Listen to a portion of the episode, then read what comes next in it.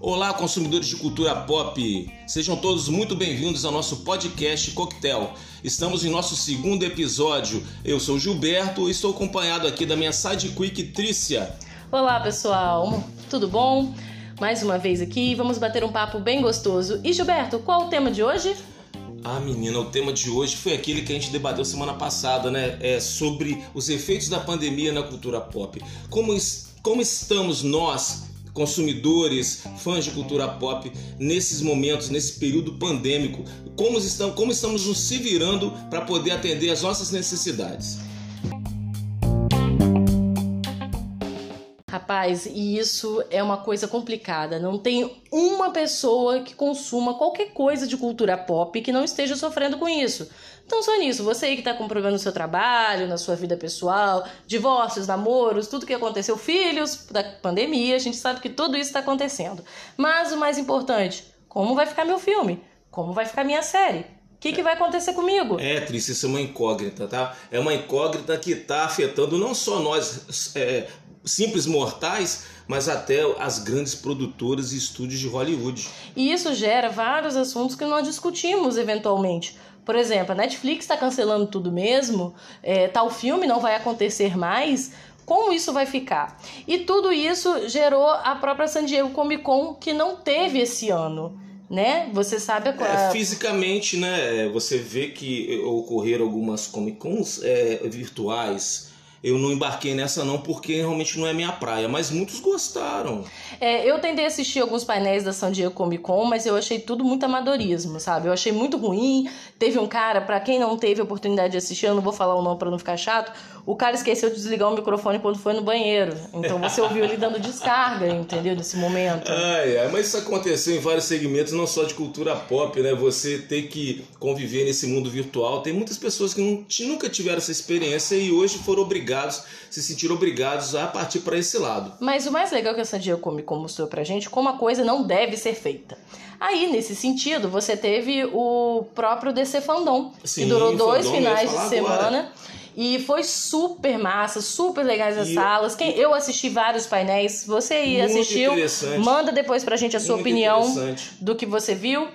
E assim, nós vamos ter experiência agora com a CCXP Awards. Se você não se inscreveu, não sei se dá tempo ainda, eu já fiz a minha inscrição, tá? Nos dias, vou curtir todos os painéis lá que puderem online. Mas não é a mesma coisa, né, gente? De estar tá próximo, de ir lá ver cosplay, de ver lojinha, de ver aquela loucura toda. Verdade, Trícia, mas eu acho que todas as mudanças são válidas. Inclusive, eu acredito que essa situação vai acabar sendo um divisor de águas. Porque, se Deus quiser, né, quando essa pandemia acabar e todos nós vacinados, eu acredito que nós conviveremos com tanto com eventos físicos como eventos virtuais. Eu também acho. Isso também é muito bom, né? Porque às vezes, por exemplo, eu não posso sair daqui e ir a uma San Diego ou alguma outra claro, Comic Con, né? A gente tem situações. É, a grande maioria do nosso público, sim. Exatamente, poderia, né, gente? É caro, né? É um investimento Até... muito alto. Inclusive, né, nós eh, tivemos o privilégio de participar da CCXP né? Eu fui na, na segunda edição, hoje Nós fomos juntos, nós fomos juntos. Não, não, não fomos juntos, é, nos não, encontramos não. lá. Mas fomos na mesma edição e no Sim, mesmo dia. Muito legal, uma experiência maravilhosa, mas é realmente é um investimento bem alto mesmo. É, e eu penso é, que toda a prova disso que aconteceu foi o M. Para você aí que teve a oportunidade de assistir, o M que passou no dia 20 de setembro aí no, no domingo à noite foi uma experiência totalmente diferente de qualquer premiação que a gente tenha visto. Tô falando do Emmy aqui, tudo bem, que é o Oscar, né, na televisão, mas o Emmy provou como vai acontecer para outras premiações e como isso reflete também no nosso consumo desses programas, né? Bom, a bem da verdade, eu acho que todos estão aprendendo, né, erros e acertos. Todos nós estamos aprendendo. Você vê que os festivais estão acontecendo. Né? Tivemos agora aqui em Gramado, né, o Festival de Cinema, que é famoso no mundo inteiro. É, é, é, não sei como foi a forma lá do festival, mas eu acredito que deve, deva ter aprendido com outros festivais que já aconteceram antes. Sim. E o mais legal que o M trouxe para mim foi a oportunidade da gente ver algumas séries que talvez vão ficar aí dois, três anos sem o radar da televisão. E alguns filmes aí ao mesmo tempo que também vão ficar com produções paradas. Por isso, né, que eu já adianto para vocês aqui, não culpem muitos canais ou streams, porque eles não estão trazendo a sua série ou o seu filme quando estava prometido.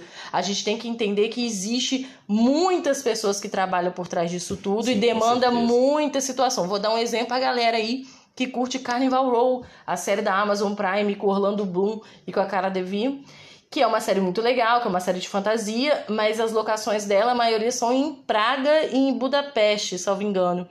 E eles tiveram que cortar as gravações iniciais que estavam acontecendo e aí agora só Deus sabe quando eles podem voltar a gravar. Ou seja, você não está falando só de gravar, existe a pós-produção. Então isso aí vai ficar provavelmente para 2022. Aí. É, e o curioso é o seguinte: você sabe que qualquer produção cinematográfica, de série numa menor escala, mas as produções cinematográficas é, move um exército de pessoas, né? É, muitas pessoas, nós mesmos, não tínhamos paciência de assistir os créditos finais dos filmes e aprendemos com a Marvel a assistir. e aí a gente acabou vendo como são milhares de pessoas envolvidas numa produção apenas. Então, numa época de pandemia, de fato, é quase que impossível você é, iniciar conduzir e terminar um projeto. Você sabe qual foi a minha primeira experiência que eu percebi assim, enquanto a gente trabalhava por trás de uma produção? Não quando eu comecei a ver os extras do Senhor dos Anéis. Caraca! Pra vocês é terem ideia, o DVD do, do primeiro DVD que saiu extras do Senhor dos Anéis, eu acredito que não tenha mudado do Blu-ray e nos outros não. Eles são assim, dois DVDs por filmes, porque você tem média ali de 30 a 45 minutos a mais por filme, Sim. mas são dois DVDs de extras. Caramba. E o nome dos DVDs é tipo apêndice, aí tem mal bonito, tem umas uns sumários, umas, uns mapas. É muito massa. E não, aí mas, você via mas vocês estão ouvindo um depoimento de da louca dos seus anéis, tá? que ela, ela viu isso tudo, coisas que a gente não via, né? É, eu agora, assumo, eu tenho meu dia agora, dos Anéis anual, ah, um, todo um, ano um eu reassisto tudo. É, mas um alívio cômico para você. Ainda bem que aqueles exércitos, principalmente os dos orcs, eram todos digitais, porque senão ia ter que colocar no crédito o nome de todos os figurantes. Imagina, ia ter um dia inteiro só para poder nomear todo mundo. Aí o Del Toro quer ficar triste, né? Aquele que gosta de efeito prático. Pensa, gente, na pandemia, todo mundo lambuzado, tentando se pintar. Ai, gente, agora eu vou falar para vocês. Olha, infelizmente, tá, os cinemas estão fechados e vão continuar fechados a notícia não é muito boa. As produções de Hollywood, infelizmente, não, não, não tem como produzir e entregar filmes agora para 2020. As, as grandes produções, os grandes blockbusters, são aqueles que de fato trazem dinheiro, traz renda, traz lucro, lucro para as redes de cinema, só vão voltar só a partir de 2021. É, e aí a gente vê também que não é que não vai ter nada, né? Alguns filmes até estão saindo aí, mas é que já estava em pós-produção aquilo que as pessoas podem fazer meio que o trabalho de casa casa. Agora, refilmagens, é, cenas mais complexas, agora alguns estúdios estão fazendo, mas com todas as medidas de segurança. A bem então, da verdade, é um lerdo, mas a né? bem da verdade, eu imagino o seguinte: esses filmes que saíram, que de fato estão saindo, porque tem, tem países que o cinema está funcionando. O Brasil é um deles, Rio de Janeiro, São Paulo tem a salas. China, minha filha, o cinema está funcionando com força total. E a Marvel resolveu, né, a Disney no caso, uhum. né, resolveu é lançar Mulan na China. Por quê? Mulan é uma personagem chinesa. Sim, da lenda chinesa. Inclusive sim. a produção conta com a maioria esmagadora de, de pessoas que são chinesas ou Não, descendentes e uma, tal. Uma, só uma observação, hum. um grande achado da Disney fazer, tentar fazer mais próximo da lenda da Mulan, fazer um filme para o mercado asiático com asiáticos no elenco. É, né? só Isso... que o tiro saiu pela culatra, porque é... É, infelizmente Mulan não foi assim um sucesso é, esmagador na China não. como se esperava. Ah, quais são os motivos? Diversos. Inclusive. É, o próprio o, Corona, muita gente é, ainda não tem frequentado. Lá eles levam mais a sério, boa Sim, parte disso. E, e teve também é, é, algumas, algumas restrições, assim, acharam que o contexto não era real. É. é a China é uma cultura diferente. O problema do Mulan é que ele ficou num limbo. Ele não ficou a animação da Disney como a Disney fez, quem assistiu aí o filme nos anos 90, gostava muito, tinha o Mushu, as músicas não são que nem perto daquilo. e ao mesmo tempo ela também não é a lenda que se conta Sim. por lá. Então ele ficou no meio termo que, no final das contas, ele não agradou nem gregos e nem troianos. Sim, inclusive ocorreram boicotes a Mulan. A própria atriz, coitada, sofreu hates absurdos é, na rede por social. por que pareça, a própria diretora da produção não era chinesa, né? Era Outro uma neozelandesa. Outro, outro ponto aí que a galera tá discutindo muito, né? Quando você vai tratar de uma cultura, gente, é importante que a pessoa que entenda que, que saiba daquilo que está falando, que vem, vivencie aquilo, possa tomar frente, né? A representatividade nesse caso é importantíssimo. Pois é, sucesso. mas é por isso que eu falo que esse momento é ímpar, é um, um, momento realmente que a história do cinema nunca, nunca aconteceu. Mulan foi lançado na China e alguns cinemas dos Estados Unidos não deu o retorno que eles esperavam. Nem a perto. Pois é, e a saída foi fazer o quê? Vamos lançar Mulan no stream da Disney Plus. Com a desculpa até de você dar um upgrade no stream do Disney Plus, que muito para atrair mais assinantes do que já estava pois correndo. É, mas aí é, é aí que tá. Projeto Mulan.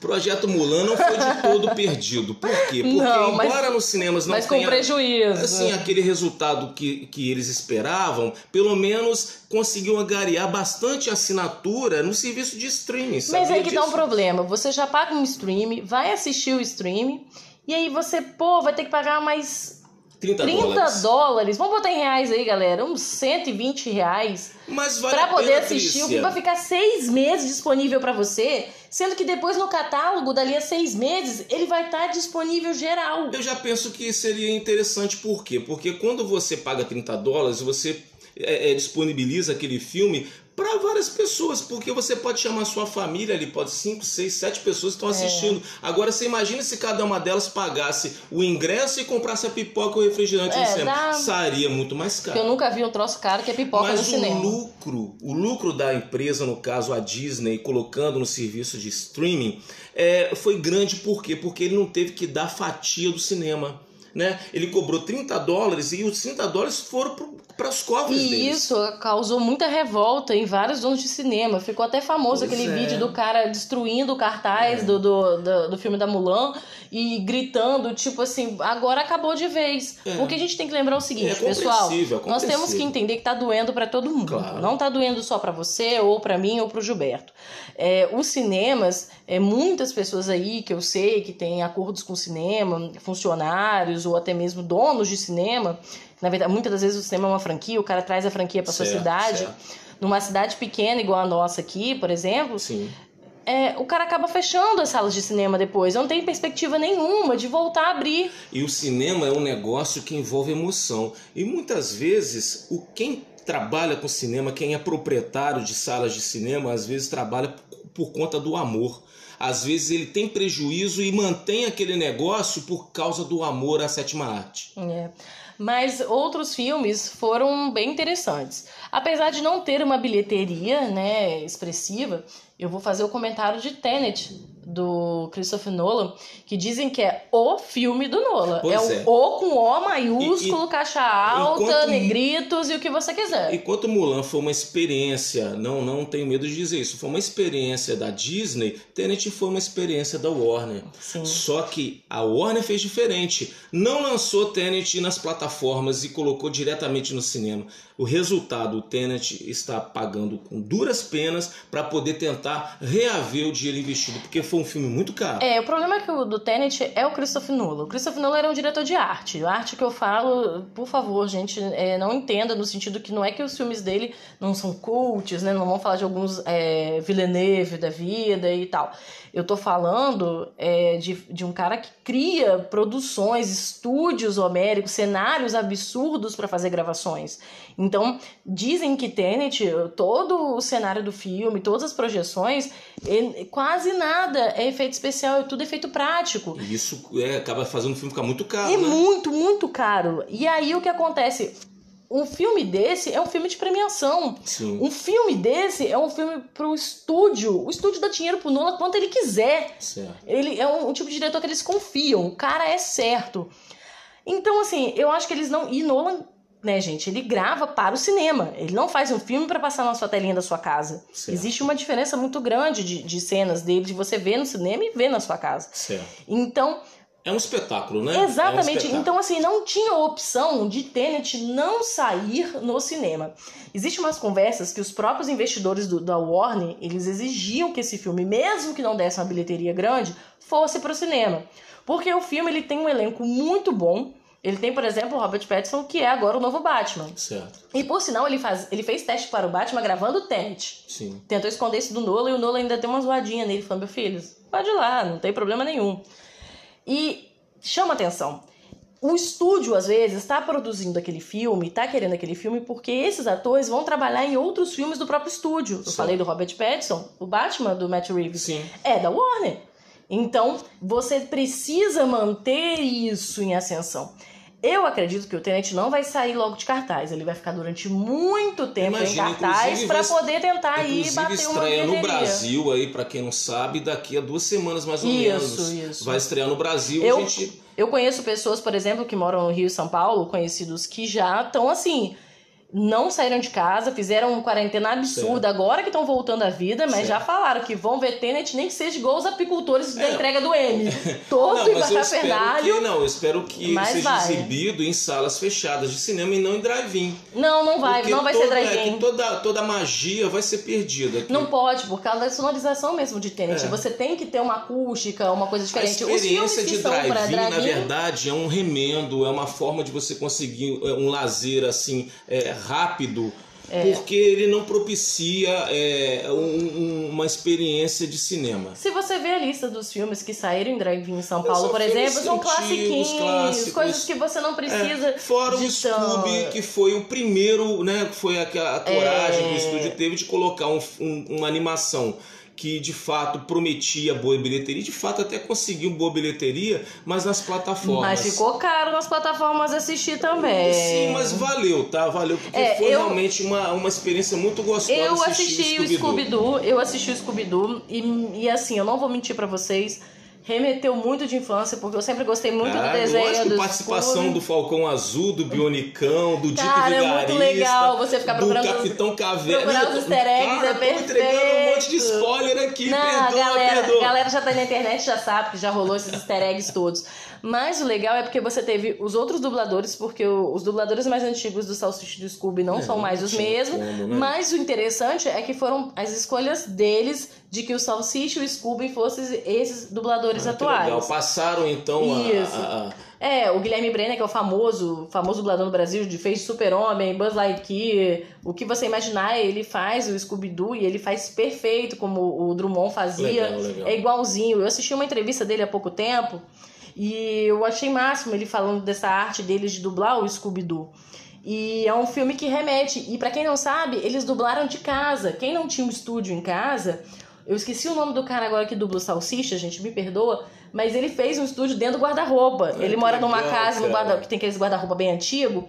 Então ele botou colchão na porta e, e pano pendurado pra Nossa, abafar, pra que fazer uma legal. acústica bem legal legal. e que pudesse sair o som. Cara, então, assim, é um- foi um trabalho que a gente vê. Eu assisti mais pelo amor que eu vi esses caras produzindo. Eu vi isso muito nos, nas entrevistas que eu acompanhei antes do filme estrear. Então, assim, me deu aquela vontade de pagar e assistir, né? Certo, é, é, é aquele apelo. Ao contrário, por exemplo, de Bill e Ted. É, Bill e Ted. Que apesar do meu coraçãozinho assim aquecer, porque o cara, eu tenho que admitir, eu amava ver Bill e Ted e que Andrew Reeves tá a cara do professor Snape de Harry Potter, por favor, gente, tá a cara do Alan Rickman, não tem condição. Eu não, eu achei uma, meio caro e a perspectiva do filme não era tão alta, mas era assim, de pegar um público legal. O próprio entrevista deles na Comic Con de San Diego foi bem fraca. É. Foi bem fraquinha. O Ken Reeves, como sempre, é um amor de pessoa. e Ted eu não vi. Eu tô Mas ele, ele foi super assim, animado e não sei o que, e não sei o que. Muito legal. Mas a gente sabe, o filme não é ruim, tá? O filme não é ruim pra galera.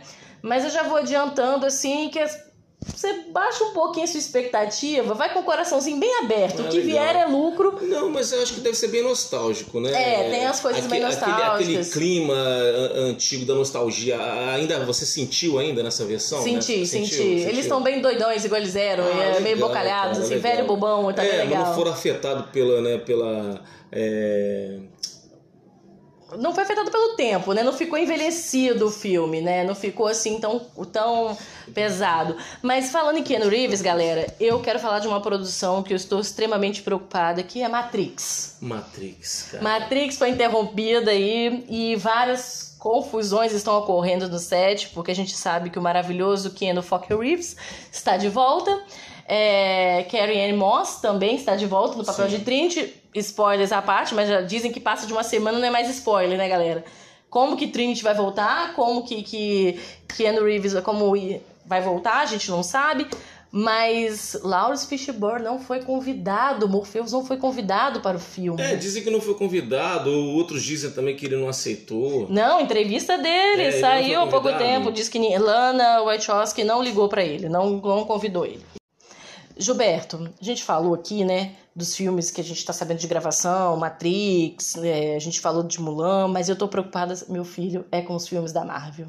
Menino, olha, e outra coisa, vai acontecer uma, uma situação que nunca antes aconteceu, vai ser ímpar. 2020 vai ser um ano que não vai ter filmes da Marvel. Com a conclusão maravilhosa de Vingadores é, Ultimato ano passado, né? Sim. Que foi o filme que deixou todo mundo de queixo caído. Sim. E por sinal, o filme que estava todo mundo aguardando esse ano, que teria estreado em março, se eu não me engano, é a Viúva Negra. É, a Viúva Negra. A, a Marvel estava prometendo para esse ano Viúva Negra, estava prometendo o filme do Shang-Chi, que é o mestre do Kung Fu. Sim, maravilhoso. Gente, eu sempre acompanhei ele como mestre Kung Fu nas, nas HQs, mas o filme do Shang-Chi e os Eternos, né? Quer dizer, seriam três produções para 2020 e infelizmente. Cara, eu vou até fazer uma, uma curiosidade dos Eternos aqui. Antes hum. de parar a pandemia, eles tiveram que parar duas vezes as gravações. Uma delas aconteceu meio que um incêndio dentro do estúdio. Mas, Trícia, eu, eu E imagino... aí eles ficaram numa situação complicada Mas... e logo depois teve a pandemia. Ou seja, o filme já estava todo enrolado já. Mas, mas, mas Trícia, é porque realmente vai ser uma super produção. Sim. O que está sendo esperado de Eternos, Eternos é um filme completamente diferente do que a Marvel fez até hoje. São os deuses, Dizem né? Dizem que é comparável ao Senhor dos Anéis.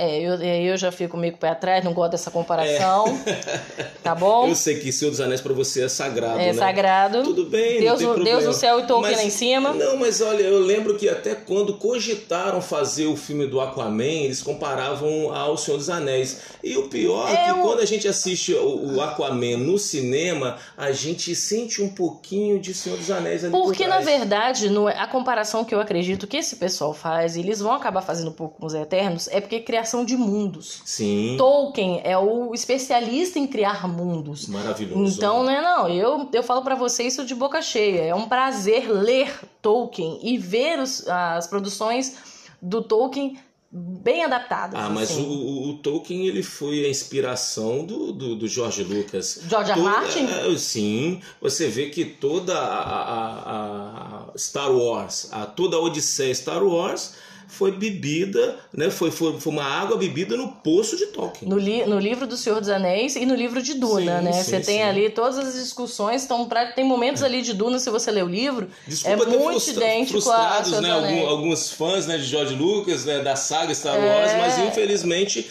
eles são é, eles não são tão originais assim. É, hoje em dia quase nada se cria, né? Tudo se copia, se transforma, né? Mas aí voltando a Marvel, que é onde eu queria falar, Sim.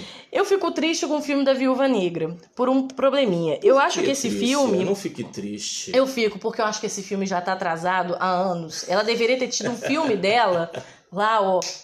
Lá atrás. E aí é desculpa que nós vamos falar de um. Não é bem um passado, né, galera? Que vocês vão ficar sabendo que a história desse filme se passou ali logo depois da Guerra Civil, onde é que tava a Viúva Negra perdida no churrasco, onde é que ela tava passeando. Mas assim, eu acredito que o grande problema que a gente vai ter é que é uma personagem que não vai voltar, né? É, Todo mundo morreu, sabe, já né? deu, Deus já até. E aí você vai tratar de novos assuntos que dizem que no roteiro vai ter ligações com os futuros filmes da Marvel e quem sabe até os Eternos, é. né? A minha tristeza para Mulher Mara... para desculpa, gente, para Viúva Negra é exatamente isso. É um filme perdido. Porque você não vai ter tantas ligações e quando ele sair oficialmente, né? Oficialmente, a gente não sabe se vai sair mesmo, agora é outubro, é que a galera vai ficar assim, tá.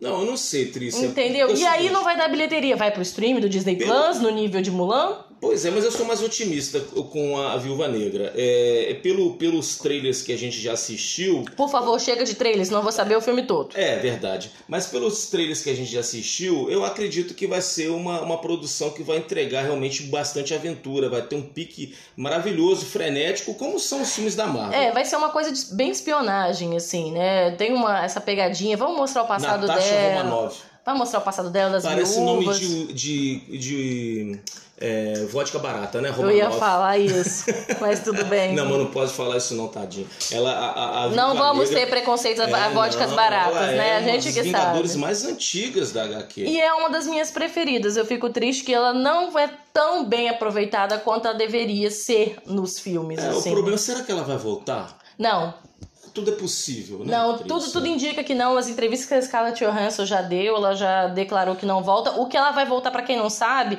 vai ter uma série do Disney Plus chamada What If, que vai ser em versão é, animada, de animação, animação. É, e aí ela vai, vai ter alguma coisa dela e ela vai voltar, vai voltar dublando. Triste, então... não sei se você sabe, eu que sou leitor de HQ de muitos anos, é, o Arif é, antigamente saía nos quadrinhos como o, o, os contos do Vigia os contos do vigia. O que aconteceria se Aí a gente tinha oportunidade de ver coisas assim absurdas acontecendo envolvendo nossos E já tivemos os easter eggs, um dos filmes que o Vigia era o Stan Lee, né? É verdade, é verdade. não, na verdade ele não era o Vigia, ele estava conversando, conversando com, o Vigia. É, é, tava ali, ele um de recado. Né? É, um minho de legal, recado, cara, muito... perfeito. Mas pelo menos valeu porque eu vi como é que uma transposição para um live action do Vigia ficaria muito legal, tá? É, ficaria muito bom. Outro filme aí que a gente tá falando de né? Vamos, vamos. Tem um filme aí, galera, que a gente já vai falar dele rapidamente, mas com tristeza. Que a gente estaria já nas gravações de Pantera 2. E esse é, filme a gente sabe que vai ficar engavetado aí por motivos muito tristes. que é a morte do, do é. protagonista. E a gente não sabe como é que a Marvel vai lidar com isso, né? É, não, ainda não foi mencionado. Não Eles o tempo todo só respeitam. Foi feito um mural maravilhoso em homenagem a ele, é, vestido de pantera, né? Então, assim, é um momento que eu até me arrepio de falar, Não, porque eu, eu era muito fã do cara e eu acho que que a gente tem que pensar um pouquinho e respeitar esses filmes, por exemplo, do Pantera 2, que não vai ter agora uma produção, né? Porque a gente sabe que o ator não vai mais poder fazer. Pois é, mas você acha que seria um sacrilégio você substituir o ator?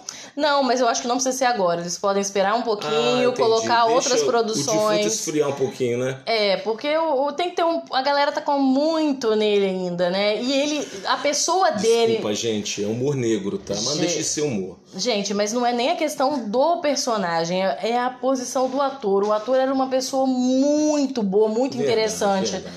Essa semana a Sienna Miller deu muito uma entrevista talentoso. dizendo que ele abdicou de uma parte do cachê dele no filme para que ela recebesse isso, lindo, um valor. Né? E isso mostra o que é igualdade de salários e igualdade é. de produções. Então, assim, um cara como esse é muito difícil você tirar a imagem muito dele. Especial, né? É verdade, então, assim, a gente tem que guardar ele um pouquinho no coração e esperar, porque Pantera tem que ser muito bem feito, porque foi o filme que deu Oscar pra Marvel. É, mas você não pode esquecer o seguinte: os estúdios se movimentam por conta do dinheiro. E a Pantera Negra rendeu bilhões. Mas eles não são bobos em nada. Por isso que a gente sabe que saiu aí a menina que foi escolhida para Kamala Khan hoje, no dia que nós estamos gravando esse podcast. Foi feita a escolha da menina. Me desculpa, eu não consigo falar o nome dela, eu não consigo lembrar agora. Mas a gente vai deixar isso para comentar no Mas próximo ela podcast. bastante, Cara, né? igualzinha. É muito de uns olhos amendoados, né? Eu tô esperando o Boss Lodge fazer uma, uma arte dela já de Kamala Khan, assim. Ah, eu já tô esperando. Uma gracinha, vai ficar linda. Eu tô muito esperando dela. que a Kamala Khan é uma personagem que eu amei ler. Eu legal gostei mesmo, muito. Legal. E é falando. um personagem das novas gerações, Sim, né? É, não fal... é da minha, não. Não, é, é mais nova do que eu, é. né? O personagem, mas eu curti ler as, as HQs dela bastante. Sim, sim. E eu queria falar para vocês agora, já que a gente tá falando de heroínas, falamos aí, Mulher Maravilha. Mulher Maravilha 84. Vou deixar pro meu amigo Gilberto falar um pouquinho dela. Olha, falar de Mulher Maravilha 84 é meio complicado porque muita gente já sabe que o roteiro vazou, então a gente sabe o filme do começo ao fim, né? Mas eu ficava imaginando, gente. E se sair outro trailer também, a gente vai ver o tá, filme do começo vou, ao fim. Não vou contar spoiler, não, não vou fazer essa maldade, não. Mas eu imaginava o seguinte: como é que eles vão conseguir contar essa história? Porque é uma história assim meio inverossímil, embora, né, não é um filme de ficção, é um filme inverossímil. Se é super-herói, tudo é quiser, possível. Se quiser ver filme verdadeiro, assista um documentário de Fidel Castro. Mas é, eles vão ter que construir um filme muito bem amarradinho para que seja crível, para que você não imagine assim, caramba, eu tô pagando para ver uma bananada. Mas não é. O filme vai ser muito interessante. Tá? É, o grande problema da Mulher Maravilha hoje, galera, é o investimento que eles tiveram. Para quem não se lembra, a CCXP do ano passado, a Perry Jenkins e a própria Gal Gadot esteve aqui no Brasil para fazer a, todo o marketing do filme, né? Verdade. E elas, assim, adoraram, enlouqueceram. Tanto que na DC Fandom elas lembraram do Brasil. Os apresentadores Sim, de Mulher Maravilha é do DC Fandom foram o Érico Borgo e a Aline Diniz, que a Aline apresentou o painel de, de Mulher Maravilha. Então, assim, a gente está falando de um filme mega esperado. Eu acho que eles. O problema do estúdio hoje é que eles precisam que esse filme saia. Mas vai sair, Trícia. É, eu sair. acho que não vai fugir da data final, que é agora não. 25 de dezembro. Olha, é, eu ia até comentar o seguinte: é, se você considerar todos os filmes da Marvel, que você sabe que a Mulher Maravilha não pertence à Marvel, pertence ao Warner, né? Porque a DC. é a DC Comics.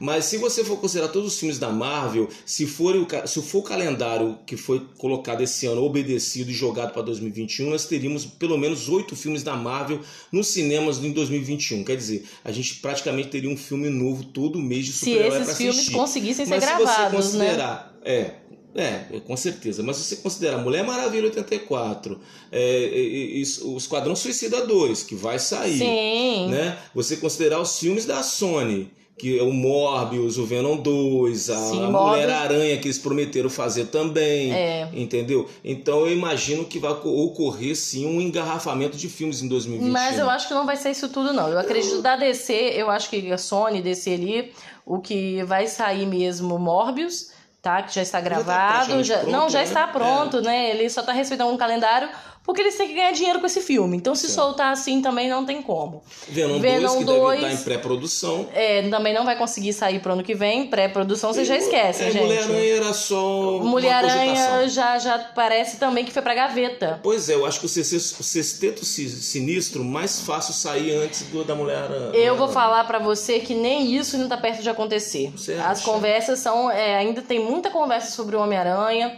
É, a grande conversa agora, na verdade, é tentar fazer Venom 2, porque deu dinheiro, mas ele ser uma boa continuidade. Isso, olha o que me ocorre agora. Você imagina é, a dificuldade que vai ser em 2021 tentar acabar esses filmes que começaram e não, não terminaram, porque você tem que considerar toda a equipe técnica tem que considerar locação, porque todo mundo vai querer o mesmo local para fazer as locações, porque geralmente é assim, é. né? Então realmente vai dar um engarrafamento é. de produção e de exibição de pra filmes. Para isso eu vou dar até um exemplo para galera que não sabe. Para quem gosta de séries da CW, aquele mundo do Arrowverse ali, Flash e tal, e outras séries como Riverdale, Supernatural. Supernatural voltou a gravar o final agora, né? Um abraço para os hunters de plantão, eu sou uma, assumo. É, estão desempregados e procurando algum emprego. Alguém hum. tem alguma opinião aí, alguma dica? Ah, não, fica tranquilo, sem já tô empregado. Vamos ver o resto do, do, do coitado, do pessoal que trabalha para eles.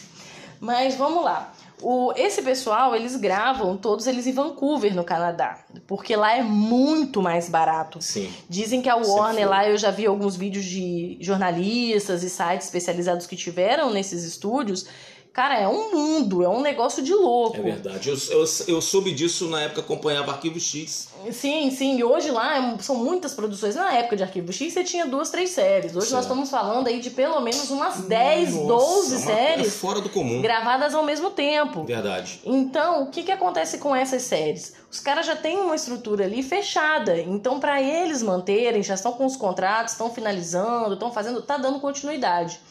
Então, assim, você sabe que aquela produção que você estava curtindo, estava esperando no cinema, igual Mulher Maravilha, que de março passou para outubro, que de outubro passou para dezembro, você já sabe que você vai ter, tá prontinha. Mas e aquelas outras que ia estrear agora e não Verdade. conseguiu gravar? É. Então, com o coronavírus, eles tiveram agora que tomar medidas, é, medidas essas que a gente sabe que são de prevenção, né, para doença, testes fazendo o tempo todo, o pessoal trabalhando mascarado, distanciamento.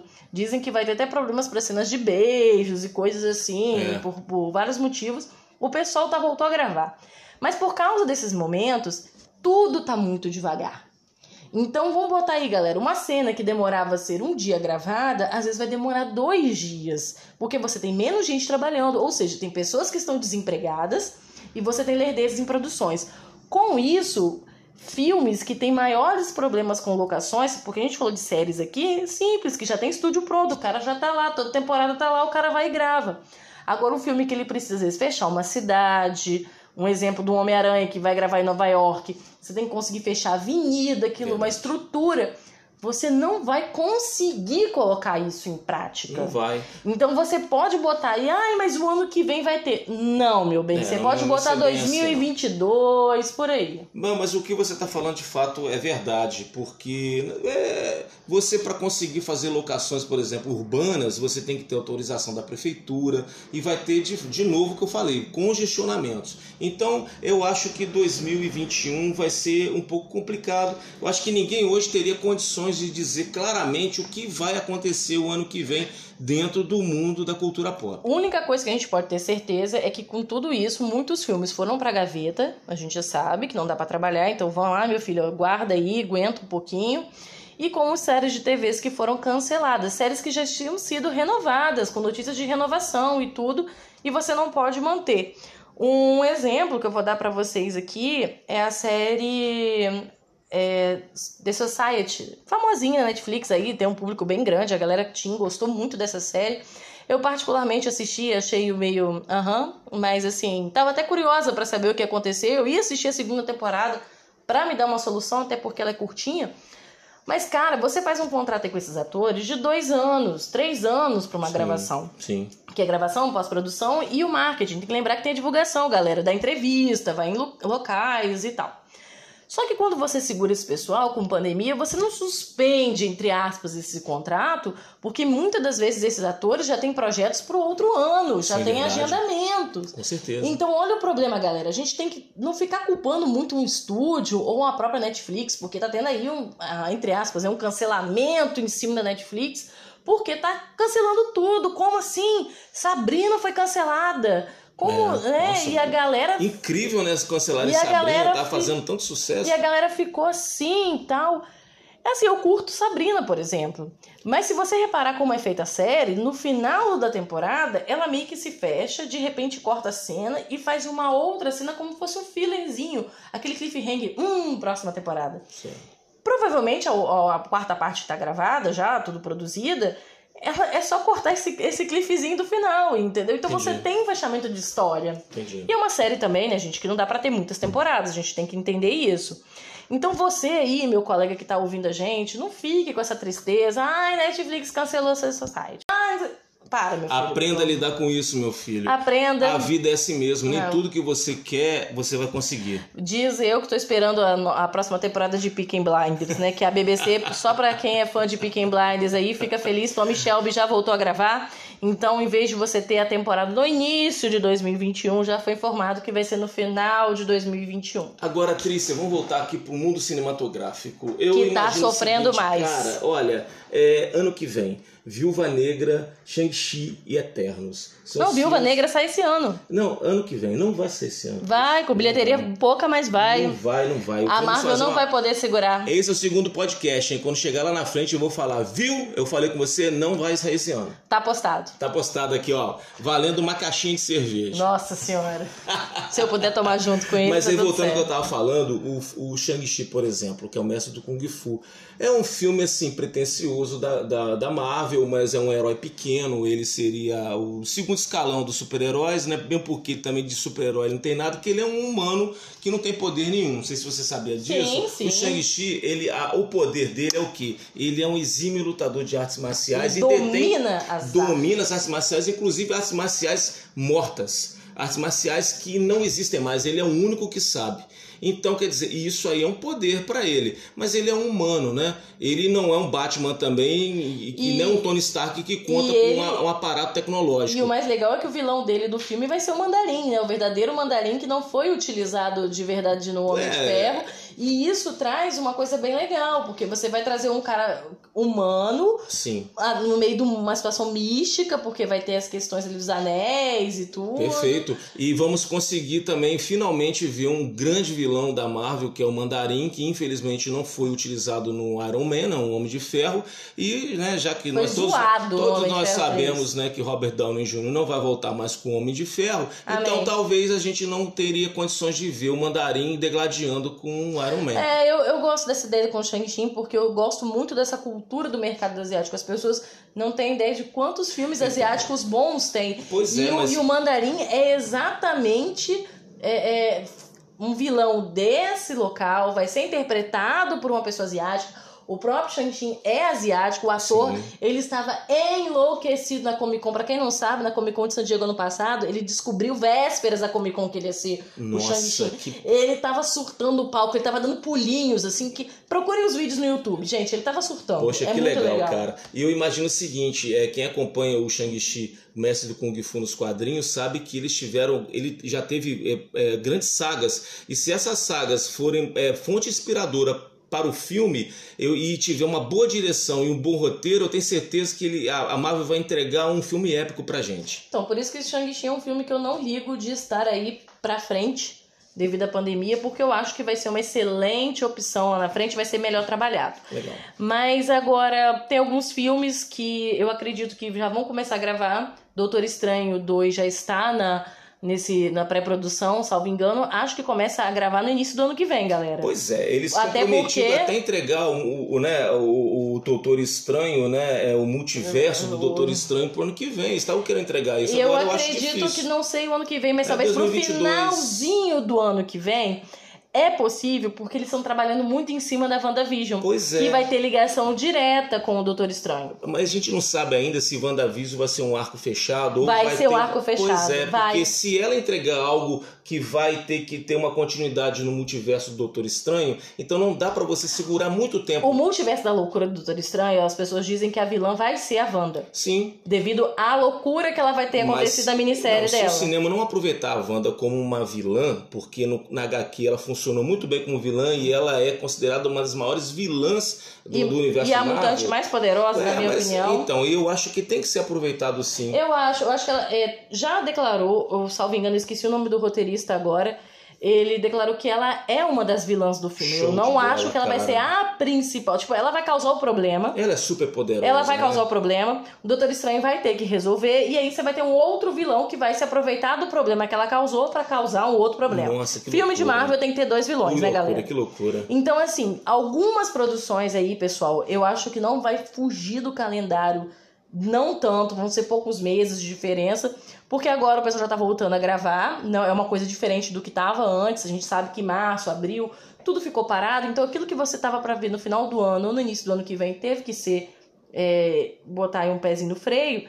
Então, Doutor Estranho é um filme que eu acho que a gente vai ver o ano que vem, em 2021. Agora eu não tenho certeza se mais no meio ou pro final do ano. Eu, eu acredito, acredito, que final. Ou vai ser o Doutor Estranho ou vai ser o Thor Love Thunder. Não vai ter Thor jeito. Love Thunder não começou a gravar ainda. Taika Waititi deu uma entrevista há poucos dias que já está em produção e a Natalie Portman é, soltou uma filmagem aí dela treinando Pra, porque ela tem que estar, tá, né, galera, com, não digo um corpo sarado, malhado, a lá Mulher Maravilha, é, não. não precisa. Mas nem pode, porque a, a personagem... A própria personagem, ela é, é ela é uma, uma personagem esguia. Né? Não, mas ela é esguia, ela é, é magrinha. Uma outra, é uma outra versão. É, na verdade, é uma heroína mignon. Eu acho isso ótimo, né? Mas assim, é, o que eu acho interessante é que ela já mostrou que tá ali trabalhando, já na pré-produção. Taika Waititi soltou várias coisas legais sobre, sobre o filme. Só que eu acho que se você aí que gosta muito, muito de cinema e acha que o ano que vem tem certeza que você vai assistir alguma coisa, anota aí que você provavelmente vai ver é Mulher Maravilha, que sai 25 de dezembro. Esquadrão Suicida. E Esquadrão Suicida 2. A Viúva, Viúva Negra, Negra. que tá pronto que ano que vem que nós fizemos a aposta. Vou beber cerveja aqui ao vivo com vocês. então, e eu fosse vocês aí, batia um freiozinho no Homem-Aranha, porque está tendo discussões é pena, dentro do né? grupo da Sony. É então, isso aí já é um assunto pra gente fazer fofocas de outro, outro podcast. podcast. Verdade. Mas, Gilberto, pra gente encerrar o nosso podcast aqui, hum. eu acho, né, que a gente pode começar a caminhar pro final. Sim. É, eu queria perguntar para você o que está doendo mais nessa pandemia?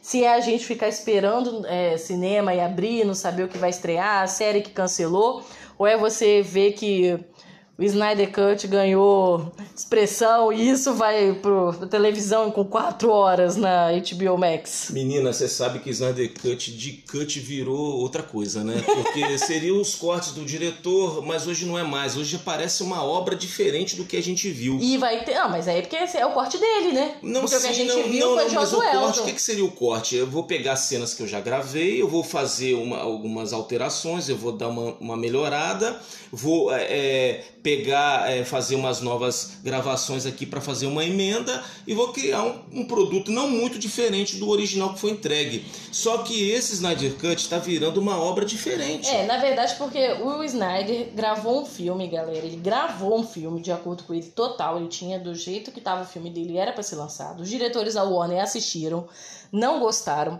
antes do final dessas gravações, para quem não sabe, já estava tendo problemas familiares com a filha certo, dele, certo. com a família dele. Uma tragédia familiar. Uma tragédia. E aí a emissora, desculpa, o estúdio já estava meio que já de saco cheio com o que estava acontecendo e aconteceu dele pedir para sair no final. É. Ter que se afastar porque a filha Mas, se suicidou. Sim. E aí o pessoal com o filme na mão dele pronto, porque estava pronto, todos os atores dizem que estava pronto, produção do, do filme diz que estava pronto. Os grandes acionistas da Warner disse não, não gostamos. Chamaram o Josueldo, que é famoso por fazer vários concertos aí de roteiros e cortes, para ele regravar algumas cenas. Só que, na verdade, ele regravou mais de 55% do filme. E nos entregou um Superman de bigode. É, que não teve bigode. Mas gastou um dinheirão, né, pra consertar bigode. Então, o que que acontece? O Snyder Cut, na verdade, não é... É o corte do, do que o Snyder gravou tirando todas as cenas que o Josué Eldon gravou.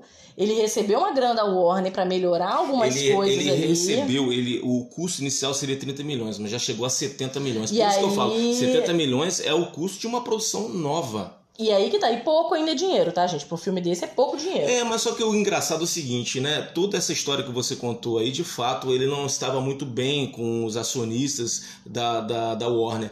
Mas hoje, tudo que ele pede, ele consegue. Por quê, galera? É aí onde eu falo, você, como eu, que é fã, e vai aí pra Twitter e bota, força, e bota a hashtag na Release Snyder Cut. Só deixo claro que eu não participei dessa hashtag. Eu também não.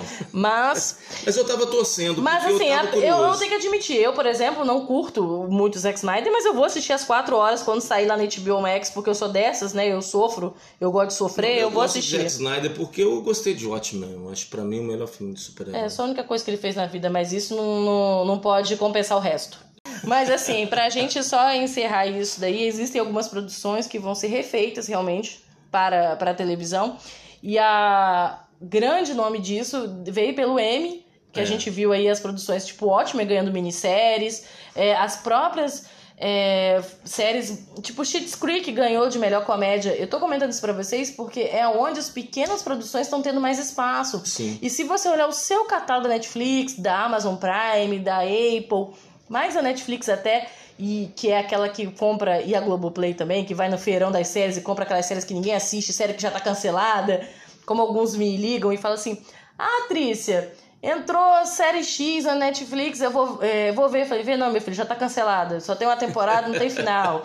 Então, assim, eles vão nesse feirão maluco. E isso tá dando oportunidade para nós conhecermos algumas produções pequenas e de outros países. Que Verdade. a gente fica muito nesse eixo Estados Unidos, Inglaterra, muito fechadinho. Então, assim, você que tá sem filme aí, que tá sem série nova para lançados, que você aguarda, que acompanha mensalmente ou semanalmente, no caso, dê a oportunidade de ver produções pequenas. E depois conta pra gente aquela que você descobriu aí, perdida no seu catálogo, se valia a pena ver e qual o stream que você tá esperando vir para o Brasil de desespero aí, se é o HBO Max ou se é o Disney Plus. E caso você queira alguma ajuda, continue assistindo nossos podcasts. Nós teremos o maior prazer de indicar para vocês aí algumas séries que vocês não conhecem, não ouviram falar, não são aquelas é, é, as principais dos catálogos de, de, de, rede social, o que for. A gente tem uma, uma condição de passar para vocês séries interessantes para vocês assistirem. Se vocês curtem, é só mandar um direct pra gente, um privado, no meu Twitter, que vai estar tá aí na descrição ou no nosso Instagram, tanto do podcast quanto do Gilberto. Manda pra gente que a gente troca aquela ideia legal. E aguarde que até no nosso Instagram terá dicas também de séries e filmes escondidos aí no seu catálogo para você matar saudade enquanto não pode ir ao cinema. Sem pedir autorização, Patrícia, já vou falar um spoiler para vocês. A gente está preparando aqui um próximo podcast de uma série muito interessante, uma muito franquia. gostosa de assistir, é uma franquia que conta com quatro séries, né? Na verdade, que a gente vai contar para vocês. É. E vai ser muito interessante. Vocês não perdem por esperar. Se você gosta de ficar jogado no sofá fazendo aquela maratona, três dias de pijama, de pipoca e de pantufa, venha com a gente nas próximas semanas que a gente vai curtir juntinho aí a nossa série. Valeu, galera. Ó, fiquem com Deus. Um abraço. Até mais. Muito obrigado por nos ouvir. Até a próxima. Tchau.